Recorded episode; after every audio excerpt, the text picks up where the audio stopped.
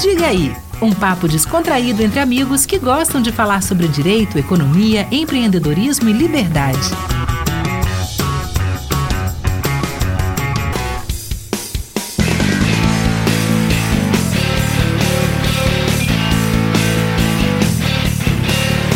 Fala galera do Diga aí do IlaCast, episódio irado hoje, irado, irado, irado, irado. Porra, eu gosto demais desse episódio. Que episódio irado. O episódio de hoje vai ser com Denis Xavier e Gabriel Tebaldi. É, essa é a segunda parte né, dos episódios que a gente gravou lá no Fórum Liberdade e Democracia do Instituto Líderes do Amanhã, nessa parceria inédita aqui entre o IlaCast, o podcast do Instituto Líderes do Amanhã, e o Diga aí, que vocês tanto já conhecem. Cara, Aproveita esse episódio, ouve de novo, ouve de novo, porque ficou irado demais. Valeu, galera. Bom episódio para vocês. Um grande abraço. É, galera do Diga aí. Agora eu tô no auge, não tenho dúvida nenhuma que eu tô no auge desses dois dias aqui do Fórum Liberdade e Democracia com o tema A Liberdade foi cancelada. E se tem um assunto que a gente vai falar aqui agora, é sobre a liberdade, se ela tem limite ou não, e para isso eu tô aqui, velho dois caras que toda vez que eu escuto me deixa doido, velho. Eu falo assim, cara, é isso! Por que, que eu não descobri isso antes? Gabriel Tebaldi e Denis Xavier. Beleza, galera? Beleza, obrigado. Pô, e vocês dois, inclusive, já foram entrevistados no Diga Aí, e foram os dois papos que eu diria assim, de longe, os mais filosóficos que a gente teve. E é impressionante que eu, é, acho que eu até mencionei, acho que foi no papo com você, Denis, lá no Diga Aí, eu não conhecia filosofia, ou melhor, a filosofia que me foi apresentada era um negócio horroroso, um negócio chato, um negócio que eu falava, cara, isso não faz sentido. E quando a gente chega aqui dentro do Líderes, né, que a gente tá fazendo a dobradinha do IlaCast com o Digaí, que a gente começa a estudar a filosofia, por exemplo, da Rand, né? Quando a gente treina aprendizados do Aristóteles, que você defende muito e tal, eu assim, cara, é isso. Isso faz tanto sentido. Agora, assim, pergunta básica aqui. Por que é tão difícil, começar com o Denis essa, por que é tão difícil que as pessoas entendam o que é a filosofia do indivíduo, a filosofia do respeito ao ser humano, a filosofia da liberdade mesmo. Por que, Denis? Cara, é incrível, porque quando se fala hoje de filosofia, parece que você está tratando de uma coisa inacessível, distante das pessoas, tecnicamente é muito difícil. Antigo. É, para não falar dessa parte, vamos dizer, mais comportamental, ideológica, que contaminou muito a coisa da filosofia, né? Ah, esse bando de gente fica lá fumando maconha na faculdade e tal. Cara, filosofia é algo da praça pública. A origem da filosofia não é nenhuma universidade, não é nenhuma organização, não é nenhuma instituição que as pessoas se reuniram para debater. Era uma coisa do dia a dia. A filosofia surge no contexto da cidade, da, da polis antiga. É, e ela só surge porque os problemas que dizem respeito a todos nós devem ser mais bem compreendidos. Ou seja, quando eu falo pô, eu, tô, eu, eu, quero ser feliz, cara, eu tô buscando a felicidade. Ou vamos lutar pela justiça, ou eu, eu desejo a temperança, quero ser um sujeito temperante. Esses são conceitos que dizem respeito a todos nós, mas se nós não entendermos exatamente o que eles querem dizer, ou pelo menos tanto quanto possível, o que eles querem dizer, isso não faz o menor sentido. Esse conceito de justiça ele pode variar tanto que pode contemplar, inclusive, elementos de injustiça, se a gente for analisar a tomada em si mesmo. Então, o debate filosófico é do dia a dia. O que acontece, no meu entender, cara, é que a filosofia é muito mal apresentada às pessoas. Como foi o meu caso. E isso cria foi uma rejeição. Então você já cria uma rejeição a priorística. Eu falo muito de filosofia, Gabriel, nas redes sociais. E aí, às vezes, o cara fala assim, pô, mas disso que você tá falando eu gosto, cara. Isso é muito legal. Isso faz todo sentido para mim. Mas não, não aquele negócio cansativo de, de sala de aula com o professor turrão, professor que não se diverte em fazer o que tá fazendo. Aula que ninguém quer estar, que todo mundo mata, é aula que todo mundo mata, filosofia, sociologia e por aí vai. Não tem todo como gostar matar. de um negócio que o transmissor, o cara que transmite, já faz aquilo de má vontade ou muitas vezes mal preparado. Então aí você acaba retroalimentando uma máquina de maneira ruim. Eu vejo um problema metodológico também, Marcelo, que por muito tempo a gente tem na filosofia, na escola, um espaço de debate e opinião que antecede a qualquer apresentação de conteúdo. É, então, o professor de filosofia, o professor de sociologia, eu sou formado nas duas áreas, eu trabalho as duas disciplinas. A pergunta é sempre assim: mas professor, e o debate? É, sim, o debate vem depois que você entendeu o conteúdo. Perfeito. Porque senão perfeito. você não tem nada a dizer aqui, sabe?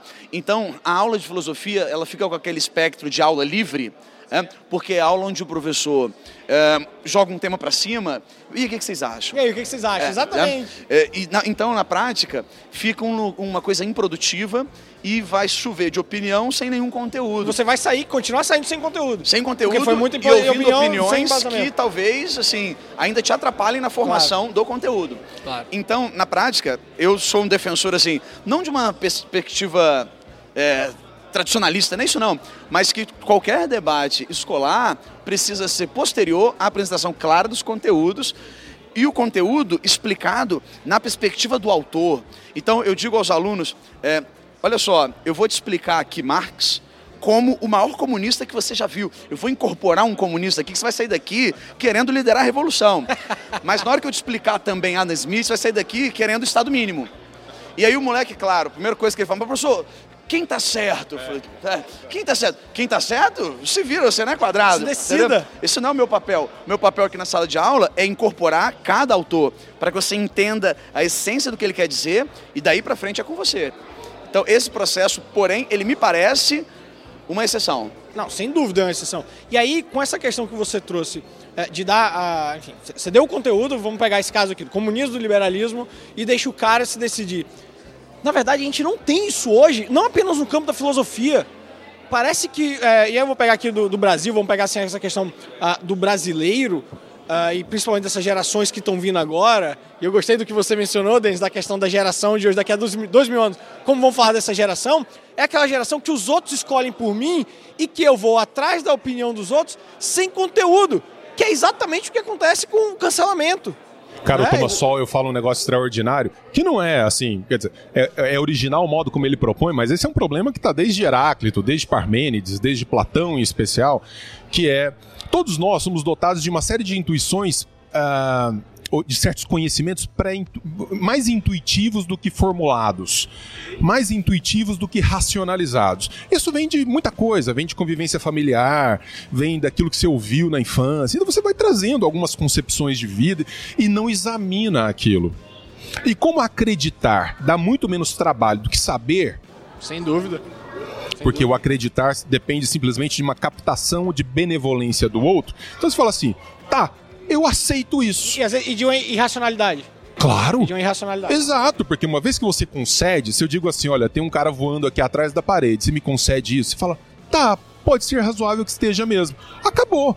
Tudo que nós vamos fazer é brigar para encontrarmos argumentos que deem sustentação a isso que já foi determinado. A isso que já ficou estabelecido. O papel da filosofia é outro, é tomar essas essas intuições pré-analíticas e colocar sob exame. Dá trabalho. Dá trabalho. Platão fala, não tem, como fala, é, é, esses caminhos recortados que vão te levar exatamente à resposta. É duro. Então, quer dizer, como acreditar é mais fácil, você tem um mundo de pessoas que compartilham crenças e opiniões sem parar para examinar. Perfeito. E é um grande problema Perfeito. isso daí. Agora, Gabriel, você também como um historiador, é, me fala como que essa questão é, de que a gente está trazendo aqui da filosofia, enfim, do indivíduo muito, tá ligado ao medo da liberdade. Eu sinto que as pessoas têm medo da liberdade.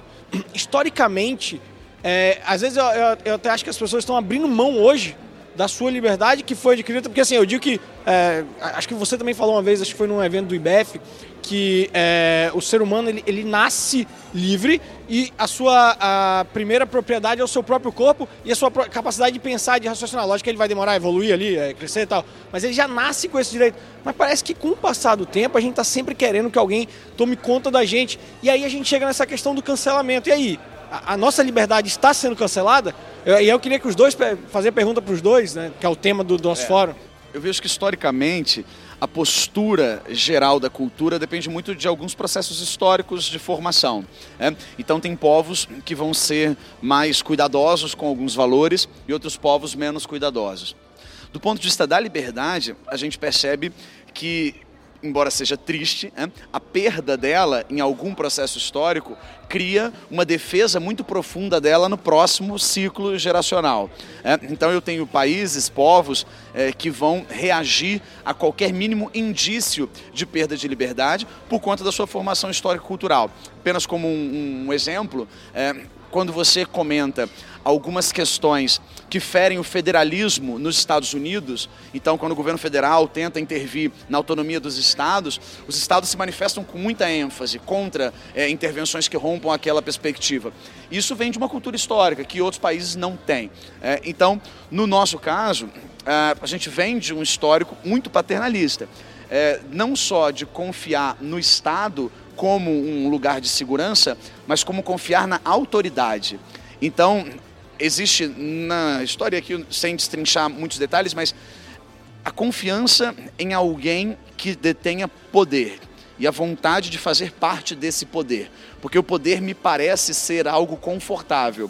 E se eu tenho divino alguém... às vezes. É, divino, confortável e que vai me proteger de qualquer problema que tente ou me afetar e tal. Então, a gente tem uma valorização do poder que acaba sendo encarnado no Estado, mas não só no Estado, também no poder econômico. Então cria-se uma cultura muito bajuladora do poder. É, e isso pode levar, naturalmente, assim, com o tempo, a pessoas usando o poder para justamente ter essa referência de ser bajulado. Ou seja, o poder vai fazer de mim um símbolo de segurança para as pessoas e as pessoas vão atrás de mim. É, mesmo que eu diga coisas que ela até torça, mas aí a gente cai na dominação carismática do me, Weber. Me parece a religião, me parece que tá falando é, das é, religiões, é, é, Tá falando das é. religiões.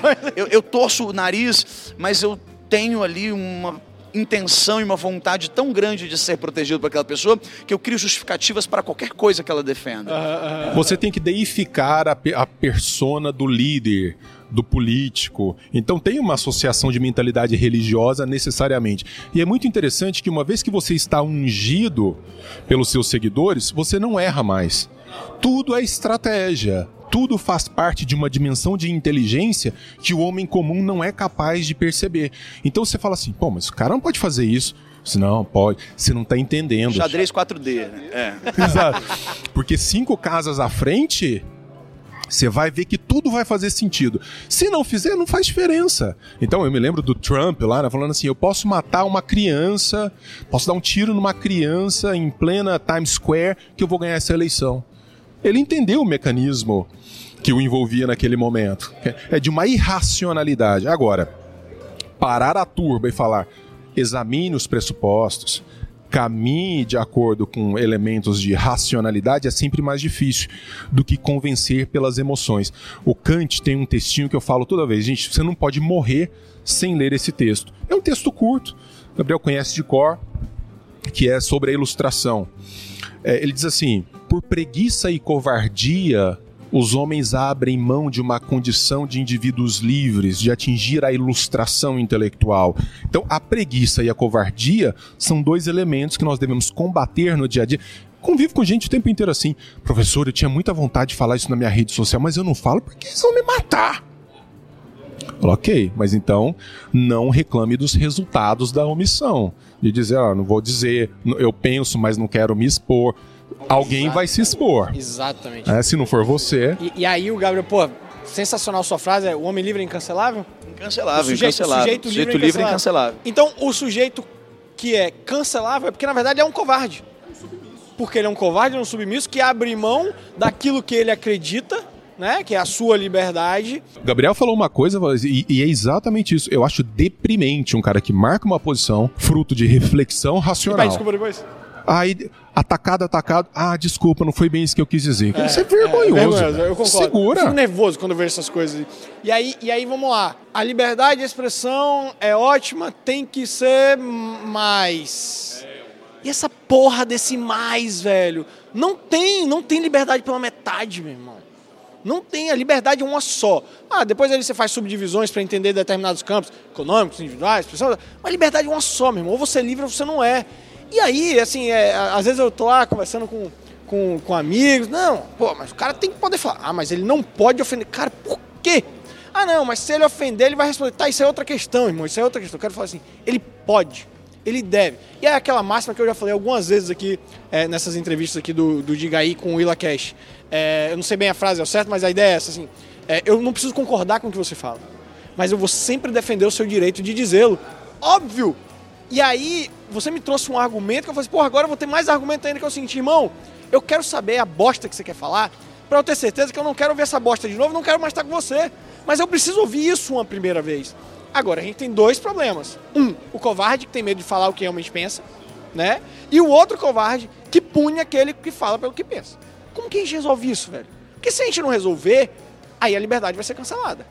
Eu, eu amplio o problema. Você sofreu isso, né, Gabriel? Bastante. Você sofreu eu, eu amplio o problema nesse sentido, quando eu proíbo as pessoas de dizer, inclusive, o que elas têm a dizer de ruim, é, como o Denis comentou, muito bem, eu padronizo todo mundo numa escuridão, assim. Então eu não sei o que o cara pensa. Como eu não sei o que ele pensa, ele está escondido com uma série de ideias que eu só vou descobrir é, depois. Né? Isso me lembra muito aquela padronização que alguns grupos defendem de que, por exemplo, todo homem é um potencial estuprador todo branco é um potencial racista. Então, quando eu trago essa generalização, eu estou, na verdade, colocando todo mundo no bolo. Quando eu coloco todo mundo no bolo, eu escondo os verdadeiros estupradores e os verdadeiros claro, racistas. Claro, claro. Porque, na prática, se você é um potencial também, mas você nunca fez nada, mas agora você é um suspeito. O cara que seria nitidamente suspeito, ele está protegido, tá protegido, por isso. Tá protegido, ele está oculto no meio da multidão. Porque agora ele é só mais um que faz aquilo que todo mundo tem potência de fazer. Então, eu vejo como problemas similares. Você está levando todo mundo para o mesmo nível e escondendo o problema, ao invés de levantar o problema para ser combatido. Não, perfeito, exatamente isso. É o que eu comentei durante a fala, na palestra, né? A gente fez um bate-papo divertido e tal, mas falando sobre a, a dimensão da ética. A dimensão da ética é a dimensão da ação, não da fala. Se você começar a fazer juízo de valor no sentido é, do que está sendo dito e do que está sendo feito, são duas concepções completamente diversas. Então, cara, até um político uma vez me perguntou assim: ah, mas de acordo com essa ética aí, eu posso fazer um discurso pró-estupro? Claro, desde que você não estupre. Você está indo para uma dimensão da ação é outra coisa. Agora não, se você tem concepções absurdas que defendem isso, mas eu quero que você diga. Então, quando eu me deparo com alguma coisa, uma excrescência absoluta dita por alguém, eu digo: bom demais. É isso, porque eu identifico, eu sei como calibrar o meu ser em relação a ele, o que eu quero, a, o tipo de convivência que a minha família vai ter com aquela pessoa, o tipo de convivência que a minha empresa vai ter com aquela pessoa. E desde as coisas cotidianas e mesquinhas, as coisas maiores, elas vão se calibrando. E o processo civilizatório se dá assim. Eu sempre dou um exemplo, acho que eu falei isso no encontro de BH. Há muito pouco tempo nos Estados Unidos, se você entrasse num bar que tivesse separação black only, white only, quer dizer aquela coisa, né? Separação e tal, e um branco dissesse assim: moçada, coloca aquele pessoal para sentar aqui com a gente, tá tudo certo e tal. Isso era um absurdo, não poderia ser dito. Isso não poderia ser dito. Foi por conta da ruptura de alguns que disseram: eu vou dizer isso, eu vou enfrentar isso. É que isso, a régua veio, a régua civilizatória veio e tornou o que era absurdo algo absolutamente cotidiano brancos e negros todos juntos, a ponto de se tornar absurdo o contrário disso perfeito, hoje. Perfeito. E aí a gente está entrando também numa situação em que a gente está falando aqui da questão do indivíduo, é, enfim, o covarde, na situação de um indivíduo, né, que ele é covarde porque ele não aceita, ou ele cancela, ou etc. Só que a gente está indo, para mim, num campo pior, porque aquele que deveria proteger o exercício da total liberdade de expressão, é até estranho falar total liberdade de expressão, liberdade de expressão, que é, só pode ser total, não tem meia, tá? Então, que é, é o Estado, sim, porque para mim uma, uma função básica, se tem uma função que para mim é indiscutível do Estado é a questão da segurança. Tá? E é, é a segurança exatamente ao seu, a sua razão, a sua propriedade, a você empreender, enfim. Eu, eu, eu, gosto de dizer que o Estado ele tem que ser negativo. É, no sentido de me permitir que eu faça, garantir que eu seja livre para fazer.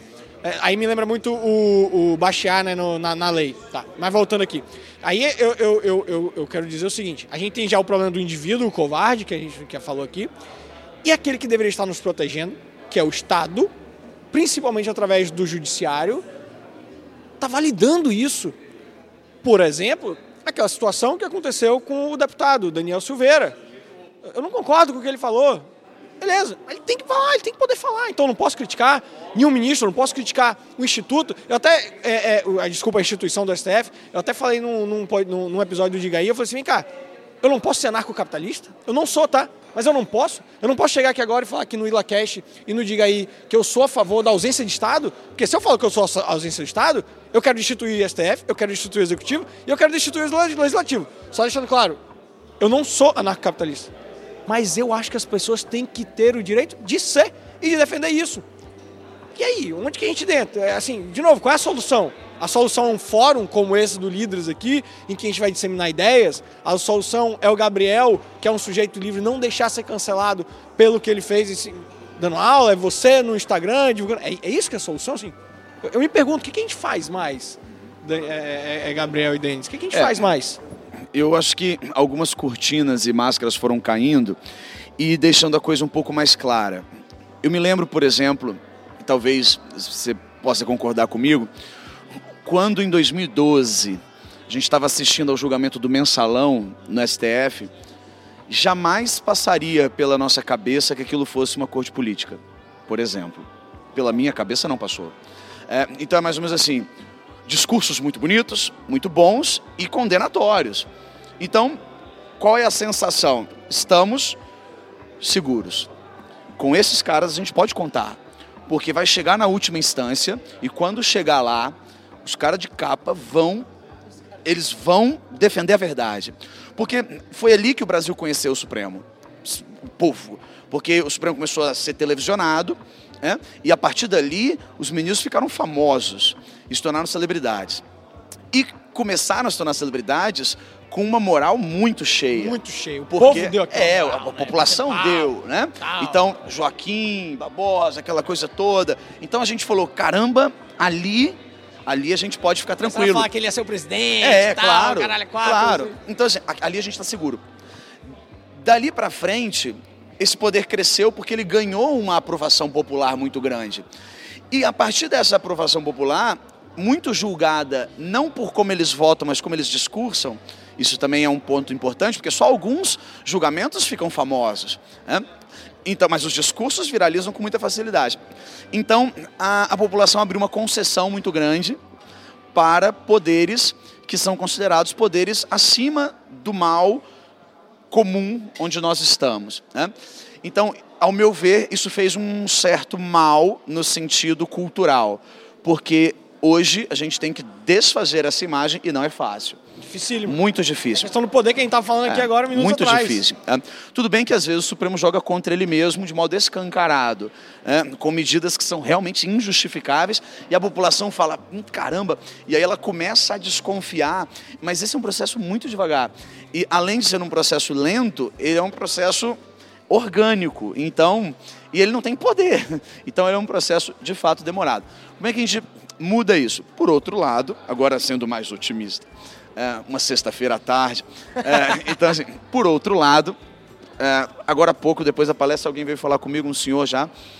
Comecei a escrever na Gazeta 2010 e participávamos de, assim, eventos liberais, lotava uma Kombi. Você tá entendendo? Lotava uma Kombi.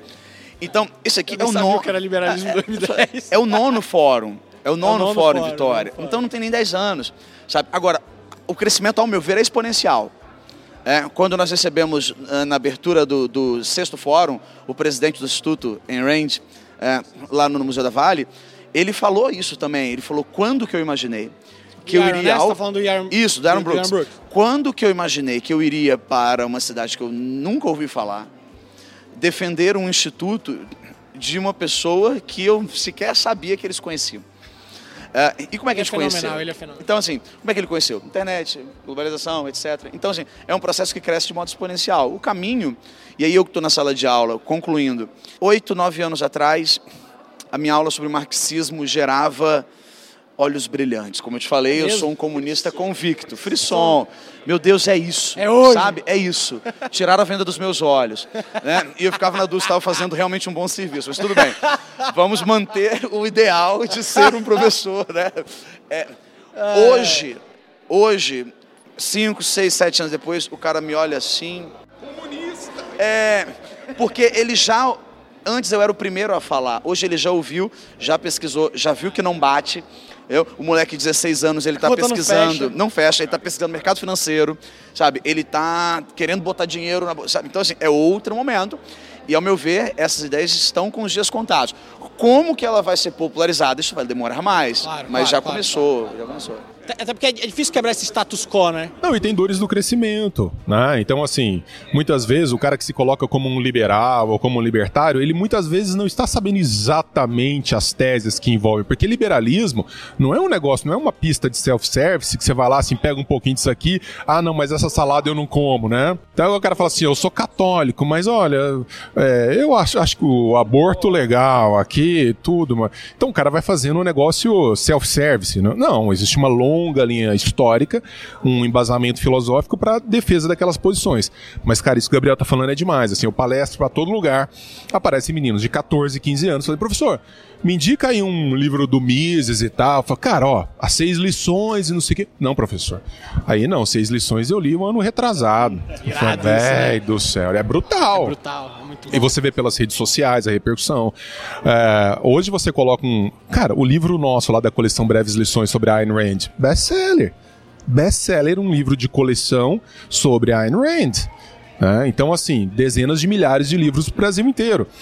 Você coloca As Seis Lições, é o livro de economia mais vendido no Brasil. É mesmo? Mais vendido no Brasil. Não é nenhum capital, não é não. São as seis lições. Então, você começa a perceber que há um movimento de transição que vai causar dores de, de crescimento, gente vai ficar pelo caminho, mas é um movimento de consolidação muito interessante. Eu, eu sou bem. Não é nem otimista, não, porque o otimista. É, eu, eu sou bem esperançoso, racional, assim. Legal, acho que a coisa está andando bem. É, é uma demonstração da ideia de que quando há liberdade e acesso ao conhecimento, algumas teorias simplesmente caem. É, porque quando eu só conheço a filosofia que foi te apresentada na escola, você vai sair de lá só pensando aquilo. É, e aí é que está a dificuldade da questão da internet, porque ela permite que o cara, eu terminei uma aula, ou às vezes durante a aula, o moleque já está no celular dando uma olhada no que eu acabei de falar, sabe? É, então, ele está verificando tudo. É, e ele é a agência de checagem dele mesmo, sacou? Então, esse processo, ele é incontrolável incontrolável. E que bom que ele é incontrolável, porque, obviamente, milhões de pessoas fazendo por conta própria é melhor do que alguém conduzindo. Mas por quanto tempo foi sempre conduzido? E isso é bastante liberal. Essa ideia do, do conhecimento disseminado, é impossível controlar. Os marxistas tentaram isso, né? E foram muito inteligentes. Quando eles perderam na economia, se meteram logo na vida cultural é, e social. É o controle do conhecimento, né? É, é o Hayek que fala. É que, o Hayek. Que, que, fala que é a disseminação do conhecimento, a compartilhação do Exatamente. Do você não controla. Auxilia... Você não sabe o que o cara tá fazendo no fundo da garagem dele, lá no interior do sertão nordestino. O cara tá criando uma coisa extraordinária exato, que vai exato. servir para todos nós daqui a uma semana. A gente não sabe o que vai acontecer daqui a uma semana. Então essa liberdade é fundamental para que a gente responda às demandas da sociedade como um todo. E não dá para controlar mais, cara. Tudo bem que, como diz Humberto Eco, a rede social deu, deu voz ao idiota da aldeia. Deu. Mas não só. Perfeito. deu voz também àquela galera que, como nós, não conseguia chegar em ninguém. Você falava ali para um grupinho de intelectuais, para um grupinho de estudiosos, todo mundo dentro da Kombi. Aí, a gente já está num jumbo. Perfeito, perfeito. E aí a gente tem que manter a pegada que o Gabriel falou, para que nós, quando eu falo assim, nós, aqueles que têm essa parte desse conhecimento que a gente está debatendo aqui, sejamos a maioria. Em termos, não, não maioria que eu não quero que todo mundo pense igual a mim, mas a maioria no sentido de razão, de conhecimento. Cara, isso tem que ficar claro. Eu não defendo, e eu sei que o Gabriel não defende, não é para tirar o Marx da universidade, não, não, tirar é o Gramsci dele. Não, esses caras têm. Mesmo porque eu tenho uma, uma convicção de que quanto mais se estuda, mais se entende que Perfeito. aquilo é impraticável, uma, claro, uma, claro, uma coisa claro, ficcional. É, não, não, é fazer o que eles fizeram. Né? É, exatamente. Não é fazer o que eles fizeram, controlar o conhecimento ali e falar assim, só existe isso tal. É exatamente pelo contrário. Agora aqui, pra gente terminar, basicamente toda entrevista que a gente foi fazendo aqui, eu puxava uma frase aqui, mas teve uma que eu deixei pro final. E tem que ser dela, tem que ser dela, Denis. Tá aqui, ó. Liberdade. Não perdi nada. Não esperar nada. Não depender de nada. O homem, Denis, é um fim em si mesmo. Eu não nasci para servir a ninguém, ninguém nasceu para servir a mim. Eu sou o fim em mim mesmo e eu nasci com o único objetivo de me fazer feliz. Exatamente isso. E isso não te impede de ajudar ninguém. ninguém. Porque me faz feliz. De a... Exato. Ah. Quando esse atuar pelo outro está dentro desse seu universo moral de alto interesse. As pessoas acham que quando eu falo de Ayn Rand e egoísmo nacional, eu quero viver sozinho. Você vai sair com um machado, Porra, velho, não! pessoas. Galera, não. Uma sociedade próspera, uma sociedade feliz, uma sociedade mais econômica, me faz bem, cara. Exatamente. E é justamente É tão porque... racional isso. porque a produção de riqueza, essa é uma máxima clássica, né? A produção de riqueza é mais importante do que a caridade, pelo simples fato de que a caridade não existe sem produção de riqueza. Então, como a produção de riqueza depende do indivíduo e não do coletivo, logo a caridade também depende do indivíduo. O indivíduo que doa porque ele quer doar. As ideias socialistas só prosperam às custas de um, de um regime capitalista que mantém todo mundo comendo, vivendo. É, é fundamental isso. Meus amigos, pô, sei lá, eu tenho que falar o quê? Eu tenho que falar que foi do c... isso aqui, meu irmão. E é isso mesmo. Velho, obrigado, espero encontrar Depois com vocês Depois eu te passo aqui. meu Pix, você... É. Falando em alto interesse. É, claro. Falando em indivíduo. Galera, valeu Foi um prazer demais, Gabriel. cara. Prazer, velho. Vocês são demais, Denis. Obrigado, irmão. Galera do Diga aí, galera do, do IlaCast, obrigado. Um abraço.